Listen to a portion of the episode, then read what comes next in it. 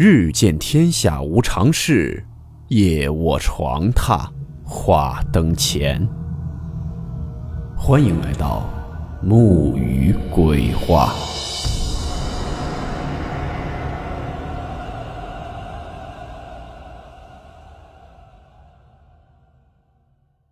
大家好，我是木鱼。今天的故事来自网友黑谷分享。故事名称：消失的工厂。温馨提示：本故事含有未经证实的内容和边缘化知识，部分内容超出普遍认知。如感到太过冲击自己的主观认知，请大家当做故事，理性收听。这件事儿呢，要追溯到十一年前，并且这位网友也不确定最后三位发小发生的事儿和那座类似阿努比斯的雕像是否存在联系。以下网友昵称用黑子代替，并且所出现姓名均为化名。事情呢发生在黑子九岁的暑假，有一天呢，大军来找黑子玩儿。当时一共来的小朋友总共有七个人，其中黑子跟大军、小冯、铁蛋儿是同学，其他四个小朋友呢都不认识。小孩嘛也没多想，就一起玩了。结果接下来，却发生了匪夷所思的事儿。这七个人呢，先是溜溜达达的，一边走一边打闹，不知不觉的就走到了一个公园里面。这处公园的位置呢比较偏僻。相对呢人也比较少，但孩子们喜欢来这儿，等于说这个地方呢，黑子经常来是不可能记错的。可是进入这个公园后，很快就发现不对了。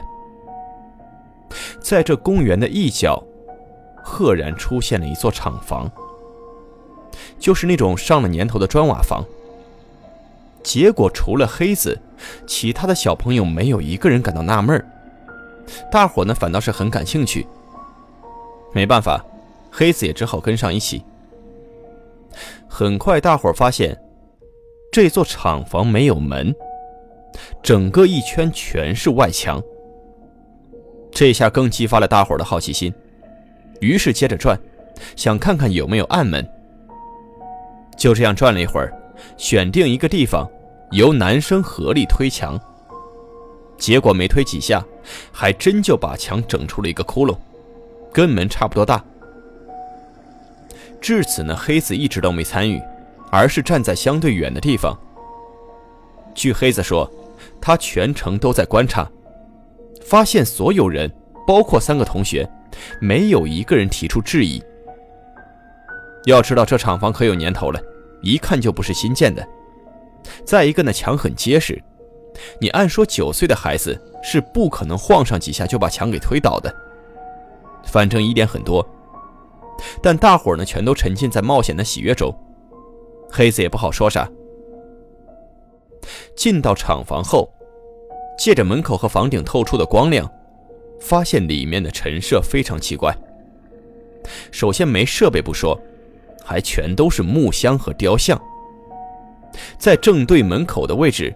立着三尊成人大小的雕像，其中两边的矮一些，中间的高一些。关于中间这尊，黑子至今都记得格外清楚，很像是英雄联盟游戏里面狗头这个角色。接下来咱接着说厂房的布局，在门口和雕像间留出了一条大约三米宽的通道，在通道两侧则摆满了木箱和半身的雕像。说心里话，此时的黑子心慌的厉害，就总是感觉马上有大事发生。可是其他人全都特兴奋，是这儿翻翻那儿看看。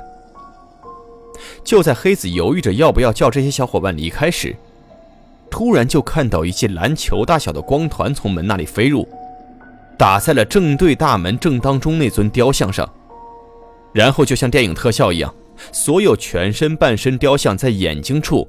燃起了一种蓝色火焰。与此同时呢，就听一个声音提醒着黑子说：“别管他们，跑，快跑！”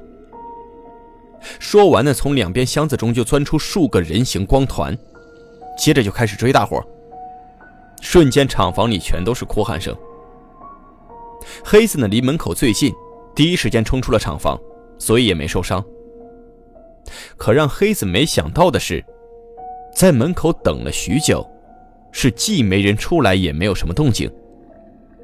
于是呢，黑子扒门口看了一眼雕像，箱子还在，但光团火焰包括七位小伙伴，全部不见了。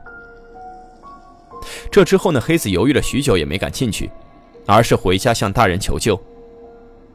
结果，更为不可思议的事发生了。回家后呢，爸妈还没下班，于是他抱着侥幸心理拨通了大军家的电话。很快，三声不到就被大军本人接下来了。黑子总算是松了口气。可是越说越感觉不对。大军坚称他今天就根本没有出门。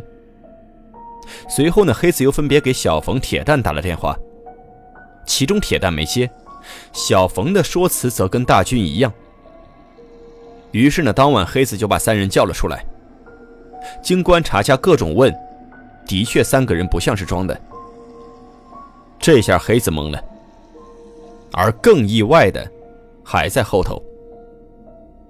转天下午，四个人想着去公园看一下那座厂房，结果又恢复了原样，厂房不见了。至此呢，故事并没有结束。但黑子想说的是，后面发生的事儿。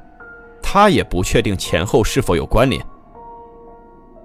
这之后呢？随着长大，黑子又多次问过三人，三个人的答复呢还是一样，包括聚会喝酒，酒过三巡都喝多时，黑子也试着问过，但结果依旧一样。以至于时间一长，黑子开始自我怀疑，会不会是自己弄错了，只是做梦呢？接着到了二十岁时，大军、小冯、铁蛋。全部出事了。原本当年暑假四个人约好旅游来着，结果黑子大学入学时没军训，就非要这时候去补。就这样，黑子错过旅游的同时，也逃过了一些。原来那旅游大巴出事了，虽说乘客们伤的都不轻，但闭眼的就只有大军、小冯、铁蛋三人。这次事后呢？黑子再次想起了九岁那天下午，并且经查找资料，基本可以确定厂房里正对大门正当中的全身像，应该就是埃及的阿努比斯。反正直到今天，黑子都很好奇，那天下午究竟是怎么回事，还有那四个陌生的孩子到底是谁，他们现在怎么样了？那座厂房的木箱雕像光团又是什么情况？以及时隔十一年，三位发小的死，跟此事是否存在关联呢？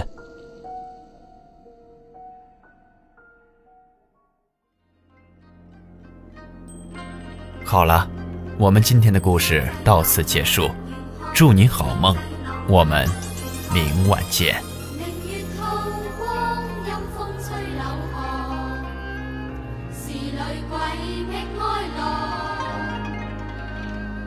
谁人愿爱凄厉鬼身？